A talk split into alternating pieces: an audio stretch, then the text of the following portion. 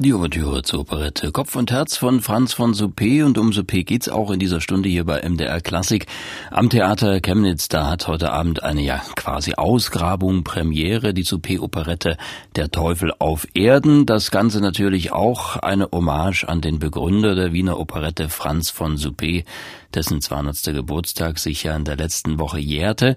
Der Teufel auf Erden in Chemnitz. Ich habe dazu den Regisseur dieser Produktion, Hinrich Horstkotte, getroffen, der übrigens auch gleich noch für Bühne und Kostüme zuständig ist.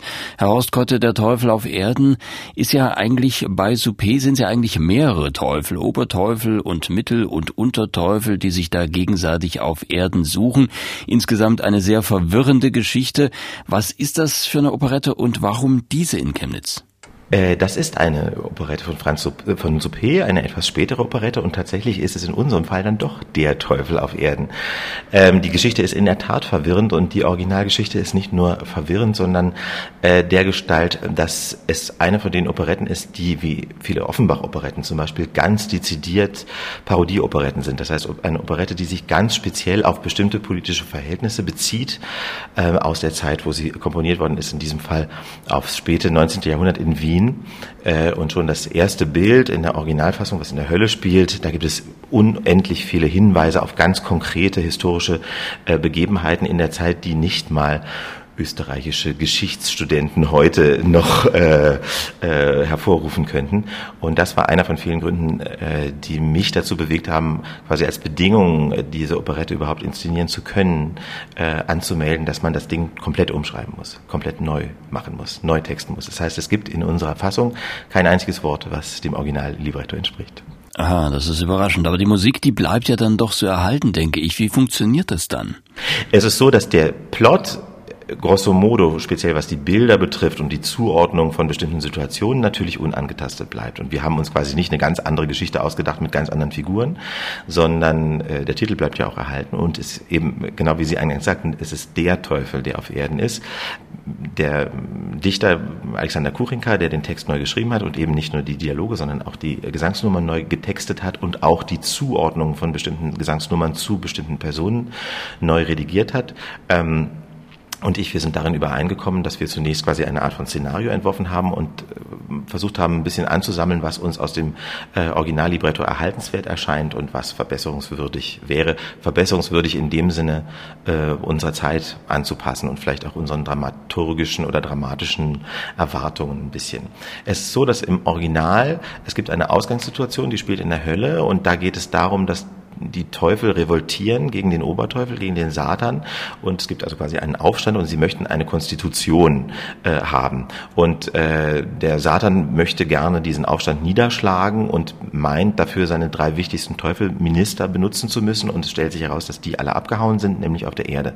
Und dann macht sich der Satan mit seinem Gehilfen Mephistopheles auf die Reise auf die Erde und landet in einem Nonnenkloster und versucht dort herauszufinden, wo der äh, erste Teufel sich versteckt hält. Und dann finden sie den ersten, finden sie den zweiten und den dritten finden sie nicht, denn die Essenz am Schluss des Stückes ist dann eben, dass sie sagen, na ja, heutzutage weiß man gar nicht so genau, wo der Teufel ist, vielleicht steckt er in jedem von uns und so. Und das ist natürlich eine schöne Essenz. Es ist nur so, dass am Schluss ähm, des Originalstückes ähm, wird das einmal benannt, findet aber gar keinen Ausschlag. Also es ist quasi so, dass der Teufel ganz zum Schluss wieder zurück in die Hölle geht und man hört, man kriegt eine Nachricht, ja, in der Hölle ist diese Revolution niedergeschlagen worden. Absurderweise steht dann im Libretto, ad libitum kann man den Eingangschor wiederholen. Der Eingangschor ist, wir wollen eine Konstitution. Das heißt, am Ende ist es genauso wie vorher. Und es hat sich gar nichts verändert und es löst sich so quasi in Wohlgefallen auf. Noch dazu ist es eben so, dass der Teufel, auch wenn er auf Erden agiert, ganz wenig eingreift. Das heißt, der Teufel im Original einfach da ist und beobachtet eine typische Operettenhandlung, eine Liebesgeschichte zwischen zwei Pärchen, die dann so von, vom Kloster über eine Kaserne in so eine Art Tanzschule führt. Wir haben genau wie Sie gefragt haben, um die Musik passend äh, zu haben zu den einzelnen Situationen, haben wir diese Spielorte eigentlich beibehalten. Bei uns ist die Ausgangssituation nur die, das, äh, das Ganze beginnt in der Hölle und äh, die Situation ist so, dass die Hölle total überlaufen ist, weil niemand mehr in den Himmel will. Alle wollen in die Hölle heutzutage, weil der Himmel an Reiz verloren hat und die Hölle besonders attraktiv zu sein scheint. Und es gibt da einen Höllenpförtner, der quasi dafür zuständig ist, so ein bisschen Aufnahmeformulare durchzulesen und zu entscheiden, wer in die Hölle darf und wer nicht. Und das Problem ist, dass in der Gegenwart oder wann auch immer dieses Stück spielt, das Regelwerk zwischen Gut und Böse so ein kleines bisschen diffus geworden ist. Und es gibt viele Zweifelsfälle. Also sagen wir mal zum Beispiel jemand wie Donald Trump zum Beispiel ist jetzt ein bisschen schwierig zu entscheiden. Also der hat hoffentlich niemanden umgebracht, hat vielleicht auch nicht unbedingt, naja, doch Ehebruch begangen, aber äh, in vielerlei Hinsicht ist das ein bisschen schwer auszumachen, muss der dafür jetzt in die Hölle oder nicht? Und was ist eigentlich mit Steuerhinterziehung? Oder was ist eigentlich mit Fake News oder sowas ähnliches? Ja, und dafür müsste es doch ein Regelwerk geben. Und dann wird gesagt, ja, und der, der das entscheidet in letzter Instanz, ist natürlich der Satan. Also bei den ganzen Zweifelsfällen, dann häuft sich quasi so ein Stapel, äh, müsste der Satan das entscheiden. Und dann wird zum Satan gegangen und stellt sich heraus, der Satan ist weg. Und dann wird das Gerücht gesteuert, der Satan ist offensichtlich schon eine Weile verschwunden, vermutlich ist er auf der Erde. Und dann wird ein Teufel eben ausgewählt, ein Unterteufel, Knecht Ruprecht, und der muss eben auf die Erde ihn suchen gehen. Der fängt an in einem Nonnenkloster, genau wie es äh, im Originallibretto ist. Und äh, wir haben quasi hinzugegeben zu den verschiedenen Orten, wo der hingeht, ähm, dass wir ihn auch in verschiedenen Zeiten suchen lassen. Das heißt, das Nonnenkloster spielt im 17. Jahrhundert, danach sucht er in der Kaserne im späten 19. Jahrhundert, da wo dieses Stück herkommt, ähm, und landet schließlich in der Gegenwart. Und letztlich läuft es auf die gleiche Konsequenz hinaus wie in dem Originalstück, dass in unserer Gegenwart, hm, vielleicht auch gerade im Zeitalter der neuen Medien, äh, wo jeder selber sagen und entscheiden kann, was ist gut und was ist böse, irgendwelche Fake News werden gestreut, irgendwelche Verschwörungstheorien werden in die Welt gesetzt, sofort findet sich eine riesen, äh, eine riesen Gruppe von Anhängern von der oder der Meinung. Und es finden, es hängt offensichtlich alles nur davon ab, wie viele Likes man hat oder Dislikes, ob was gut oder schlecht ist, aber es gibt kein wirkliches Regelwerk mehr. Und deswegen hat sich die Hölle und demzufolge auch der Himmel vielleicht ein kleines bisschen überlebt oder zumindest ist er mit einem Fragezeichen versehen. Und um das noch zu verstärken, haben wir außerdem eine Figur hinzuerfunden, die es im Original nicht gibt, nämlich als Sidekick zu dem Teufel, der auf der Erde ist, gibt es noch einen Engel. Und die suchen ab einem bestimmten Punkt quasi gemeinsam nach dem wahren Teufel. Ob sie ihn finden, verrate ich nicht. Hinrich Ostkotte. Und wir hören mal rein in den Teufel auf Erden. Es gibt nämlich eigentlich nur sehr wenige Aufnahmen davon, ganz wenige, eigentlich gar keine Gesamtaufnahmen und das Ganze in Chemnitz also wirklich eine echte Ausgrabung, aber in den Tiefen des MDR-Archivs, da bin ich tatsächlich fündig geworden mit einem Trinklied, einer Einzelnummer aufgenommen 1964 in Berlin mit Elga Fischer und dem Estradenorchester des Deutschlandsenders, so hieß es damals unter Robert Hernell, mittlerweile eine wundervoll patinierte Einspielung. Thank you.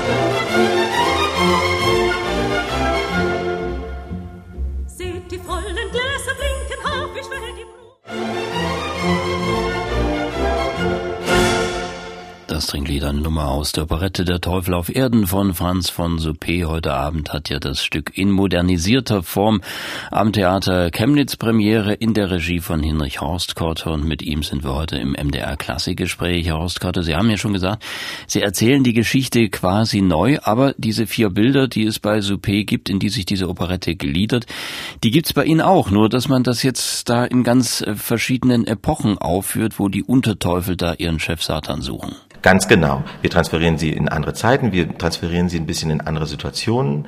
Ähm, es ist so, dass jedes von diesen drei Bildern, wo der Teufel dann sucht, hat in sich, in unserem Fall quasi eine kleine, in sich abgeschlossene Geschichte, die die Suche nach dem Teufel inkludiert. Es ist so, dass der Teufel selber, das wissen wir ja gewissermaßen aus den Märchen- und Geschichtsbüchern, über die Fähigkeit verfügt, in andere Leute hineinzufahren, um herauszufinden, wie sehen die eigentlich von innen aus und vor allem, um herauszufinden, in welchem Menschen hat sich denn wohl der echte Satan versteckt? Und es gibt da einen Punkt, wo er ihn gefunden hat und da will da gerade jemand reinfahren und dann stößt er sich den Kopf, weil ihm schon besetzt ist, nicht wahr? Und äh, das ist für einen Regisseur nicht so leicht umzusetzen und für die Sänger auch nicht, aber es macht Spaß.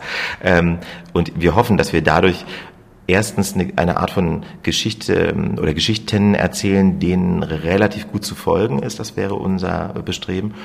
Und gleichzeitig nähern wir uns quasi immer mehr einer zunehmenden Auflösung von diesem Gut und Böse Regelwerk. Also ja eben in sagen wir im, in, im Frühbarock, in der Spätrenaissance, vor der Aufklärung gab es noch ganz klar die Bestimmung von Gut und Böse und was in der Bibel steht, ist immer richtig und was der Kaiser sagt vielleicht auch oder der König.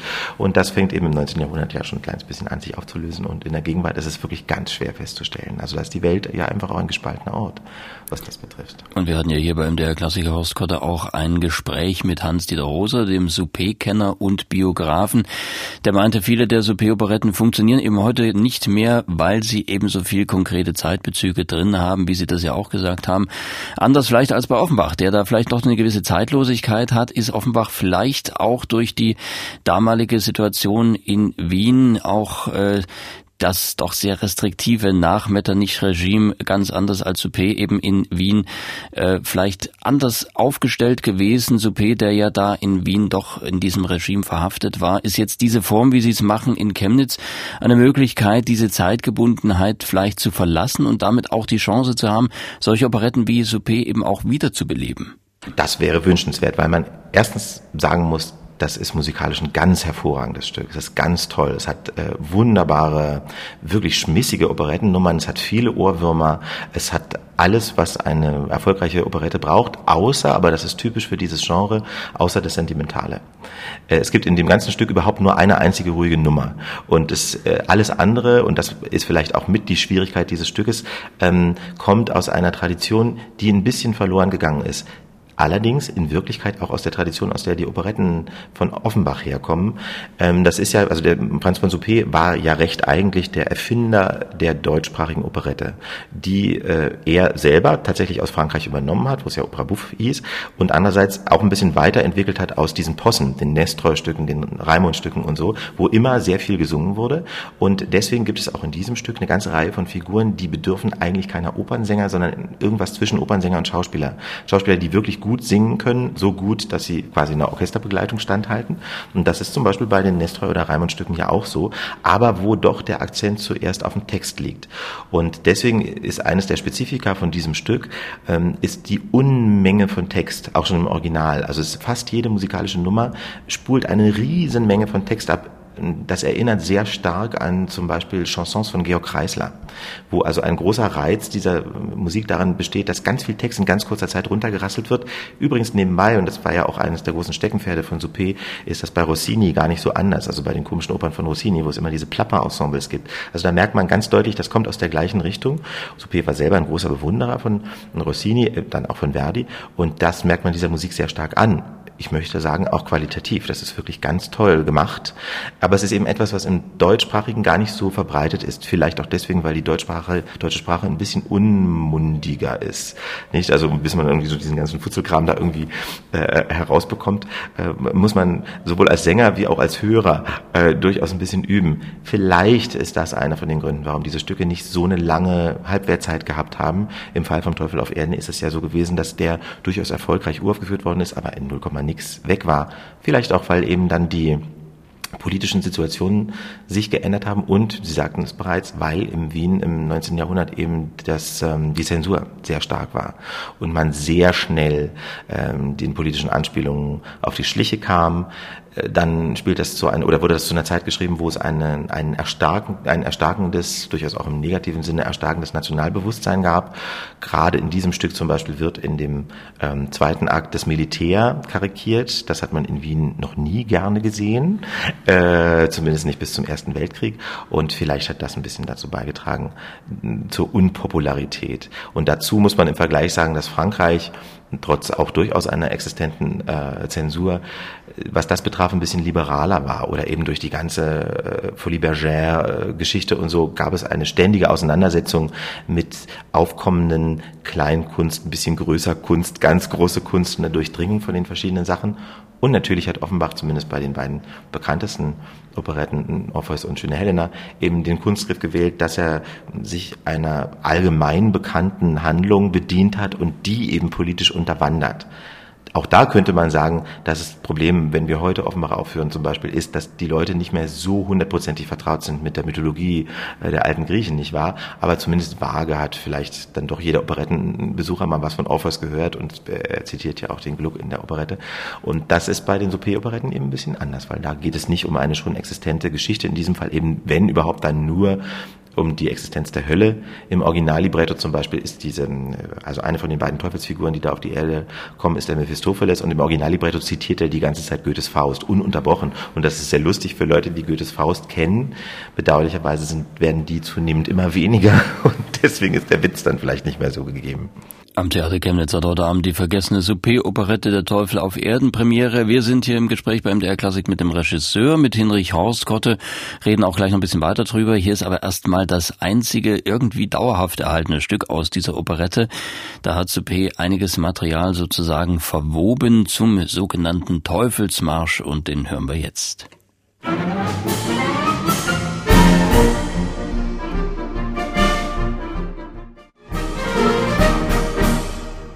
Teufelsmarsch. Nach Motiven aus der Operette Der Teufel auf Erden von Franz von Suppé und diese Operette feiert heute Abend in Chemnitz ihre Premiere unter der musikalischen Leitung von Jakob Brenner, der auch das musikalische Material dafür nochmal aufbereitet hat für diese Aufführung und in der Regie von Hinrich Horstkotte, mit dem wir heute hier im MDR Klassikgespräch sind. Herr Horstkotte, das Stück heute Abend wird ja wie gesagt eine modernisierte Fassung sein mit leicht veränderter Personage auch und auch neuem Libretto. Wie kann man da den Witz des Originals, also des Stückes, äh, von dem Sie auch vorhin sprachen, in die Moderne transferieren und zwar auch so, dass die Musik dann auch noch passt.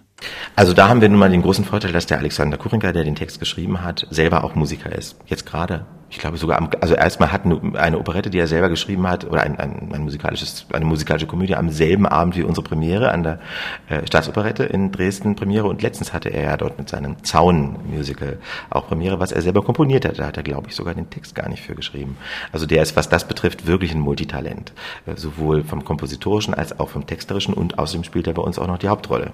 Also ist auch ein brillanter Schauspieler und ein sehr in Österreich sehr bekannter Chansonnier also da würde ich sagen, da hat der selber auch schon von der musikalischen Seite her sehr starken Auge drauf gehabt. Und wir haben den Dirigenten dieser Produktion, den Jakob Brenner, der hat die nur sehr rudimentär vorhandene Originalpartitur, die als Autograph eben vorliegt, mit aber sehr vielen Fehlern und sehr vielen Fragezeichen, eben in eine aufführungsfähige Form gebracht. Das Problem bei vielen von diesen Stücken ist, gerade bei den, von den Stücken, die ähm, über keine Aufführungstradition verfügen, ähm, dass das, also sagen wir, die Recherche nach dem musikalischen Material sehr problematisch ist. Es gab im Fall vom Teufel auf Erden vor etwa 30 Jahren eine Radioaufzeichnung, äh, Aufführung dafür für den österreichischen Rundfunk und davon gibt es Teile einer Partitur. Die haben aber schon für diese Radioaufzeichnung nur Teile benutzt. Und das Merkwürdige ist, dass das offensichtlich eine gedruckte Version der Partitur nicht existierend war. Es scheint so, als wäre sie gerade irgendwo aufgetaucht, weil es irgendwie vor zwei Monaten gab es eine konzertante Aufführung nach 250 Jahren, nicht ganz, äh, 150 Jahren äh, in Graz vom Teufel auf Erden. Aber ähm, unser Jakob Brenner hat eben quasi das Autograph von Soupé in eine aufführungsfähige Form gebracht und deswegen auch gleichzeitig adaptiert auf den Text von dem Kurinka. Das heißt, technisch gesehen hat der Kurinka alles getan, dass das absolut Soupé entspricht und wir keine Note wegnehmen oder hinzufügen mussten, äh, mit Ausnahmen, aber im Großen und Ganzen. Aber von der Struktur her hat sehr viel verändert. Natürlich ist das nicht leicht, aber es ist auch ein großer Spaß, weil man tatsächlich, und das ist vielleicht bei Operette oder bei dieser Art von Operette ganz wichtig, weil man eben ganz nah ist am Kreativen und auch am Publikum hoffentlich. Das ist ja der Anspruch von Operette, dass man was tut, was mit dem Publikum kommuniziert. Wir sozusagen darauf angewiesen sind, dass das Publikum es zum Beispiel lustig findet oder unterhaltsam oder auch anfängt ein bisschen nachzudenken. Und das ist das Tolle an diesen Stücken und vielleicht auch etwas, was man mit Operette oft nicht mehr so assoziiert, weil spätestens seit den 60er Jahren, wo die Operette so im Fernsehen und so, äh, so einen sehr deutlich musealen Charakter gekriegt hat und so ein bisschen die bisschen naive Wohlfühloase, wo eben im Land des Lächelns eben immer gelächelt wird und Juditha äh, Kastagnetten klappernd irgendwo rumtanzt. Ähm, aber so ein bisschen die, der, die Berührung zu dem Zeitgeschmack, aus der die Operette herkommt, in weite Ferne gerückt ist. Und das das ist jetzt ein bisschen böse, aber an vielen Theatern irgendwie gesagt wird, ja, Operette machen wir für die Senioren.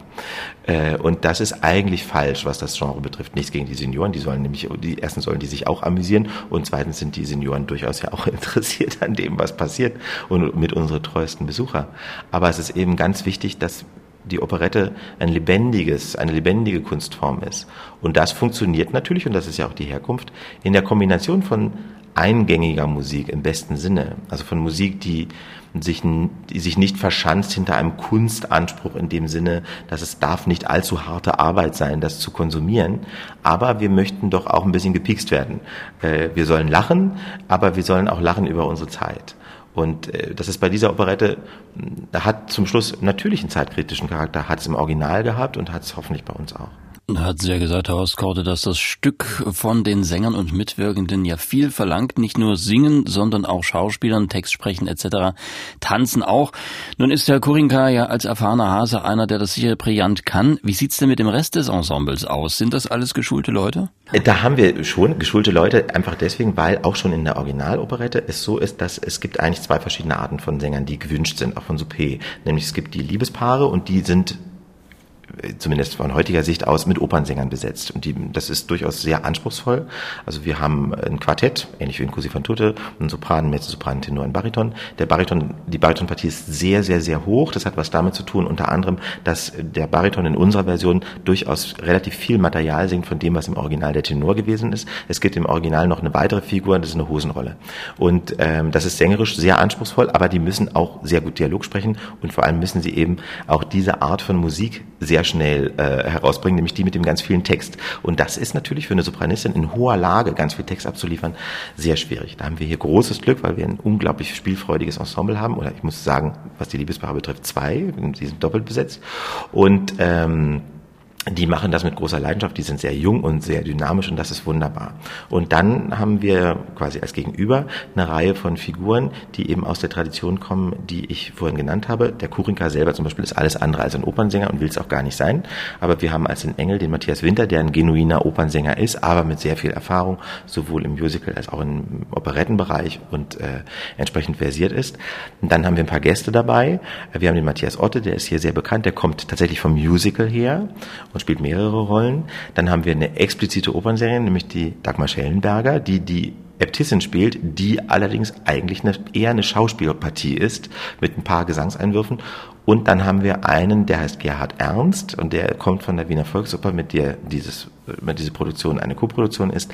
Ähm, der ist von Hause aus ein Schauspieler mit Gesangsausbildung. Das heißt, der kann singen wie ein Opernsänger und Schauspielern wie ein Schauspieler und ist deswegen genau die Art von Sängertyp, für die diese Art von Stück komponiert worden ist. Und diesen Sängertyp gibt es wirklich nur noch ganz, ganz, ganz wenig. Vielleicht sogar eher an den kleineren Häusern, wo alle Sänger alles können müssen und was dem dieser Spezifizierung, ich singe jetzt nur, weiß ich, Wagner oder nur Mozart oder irgendwie sowas ähnliches, natürlich entgegensteht.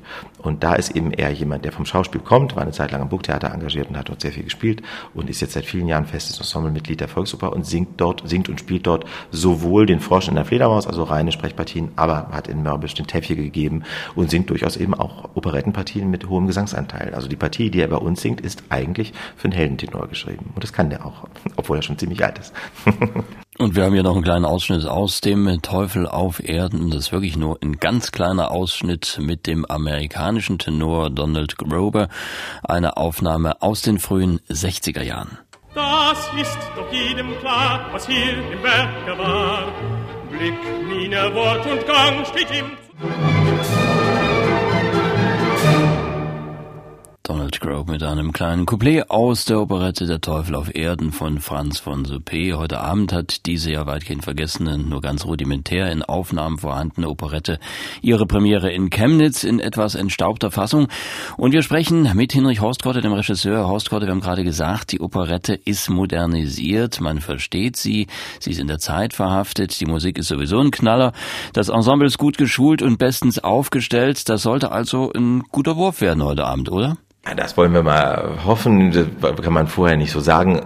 Man muss sagen, aus den genannten Gründen ist eine Produktion eines Stückes dieser Art immer eine große Herausforderung für so ein Stück.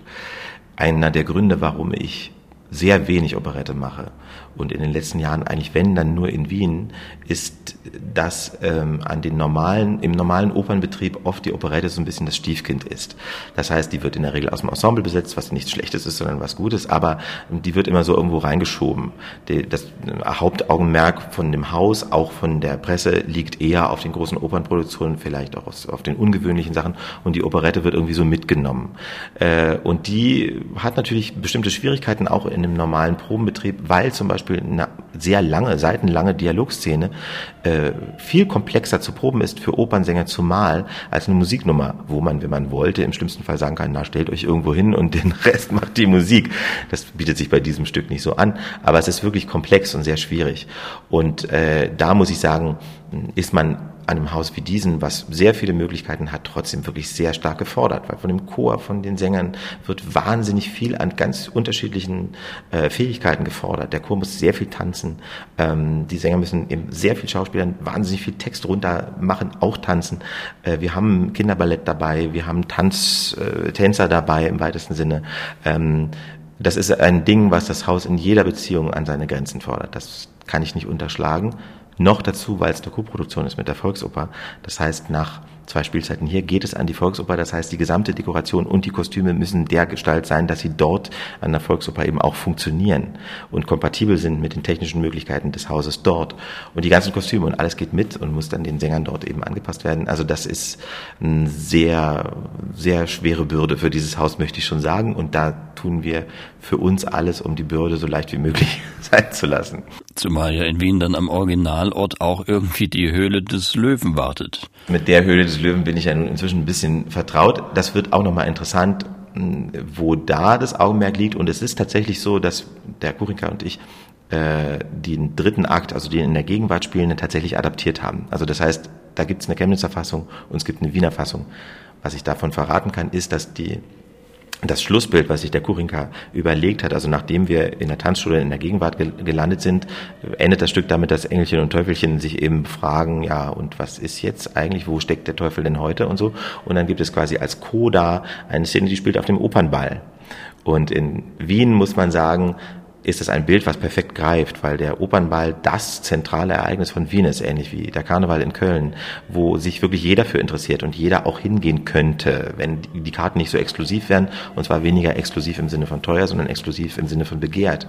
Und jeder guckt sich das im Fernsehen an und die Eröffnung und so weiter. Das ist das gesellschaftliche Ereignis des Jahres und dient deswegen ganz gut als ein Spiegel der Gesellschaft im Allgemeinen das kann man bei allem Respekt vielleicht vom Chemnitzer Opernball nicht unbedingt behaupten, aber da mussten wir dieses Bild allein des Bühnenbilds wegen und der Musik wegen, denn das Stück endet mit einem Walzer, ähm, durchaus in dem Opernball äh, belassen. Und wir haben natürlich das Glück, dass es einen Opernball in Chemnitz gibt. Wir haben für die Chemnitzer Fassung eine, die Schlussszene dahingehend umgeschrieben, dass ein paar Figuren aus dem Chemnitzer Gesellschaftsleben da drin vorkommen und auch tatsächlich auftreten. Also wir haben den berühmten Tanzschulleiter Herrn Schimmel und auch dessen ähm, Sohn Herrn Kühlschimmel äh, hier auf der Bühne stehen und wir haben auch Herrn Dittrich, den Intendanten dieses Hauses, auf der Bühne stehen, die sich quasi selber spielen. Und das ist, glaube ich, ganz lustig und äh, vielleicht etwas, wo man auf das Publikum ein bisschen zugeht. So soll es ja sein. Die Operette ganz nah am Publikum. Hinrich Horstkotte war das heute im MDR Klassikgespräch, der Regisseur der Operette Der Teufel auf Erden, die heute Abend am Theater Chemnitz Premiere hat. 19 Uhr geht's da los. Wir wünschen natürlich bestes Gelingen bei all dem Aufwand. Die musikalische Leitung und die Fassung erstellt für Chemnitz. Die musikalische hat Jakob Brenner. Inszenierung, Bühne und Kostüme, wie gesagt, Hinrich Horstkotte und Alexander Korinka als den den Satan suchenden Unterteufel Ruprecht. Alexander Korinka, der ja auch das Libretto zu diesem Stück geschrieben hat. Und dann gibt's auch die Ouvertüre zur Operette natürlich zu hören heute Abend von der Robert Schumann Philharmonie. Die können wir hier leider noch nicht bieten. Dafür eine andere seltene Soupé-Ouvertüre, 53 Jahre vor Heinrich Berthes. Drei Mädlerhaus gab's hier das erste Bühnenwerk über Franz Schubert. Hier ist die Ouvertüre zu diesem biografischen Einakter von Franz von Soupé. Musik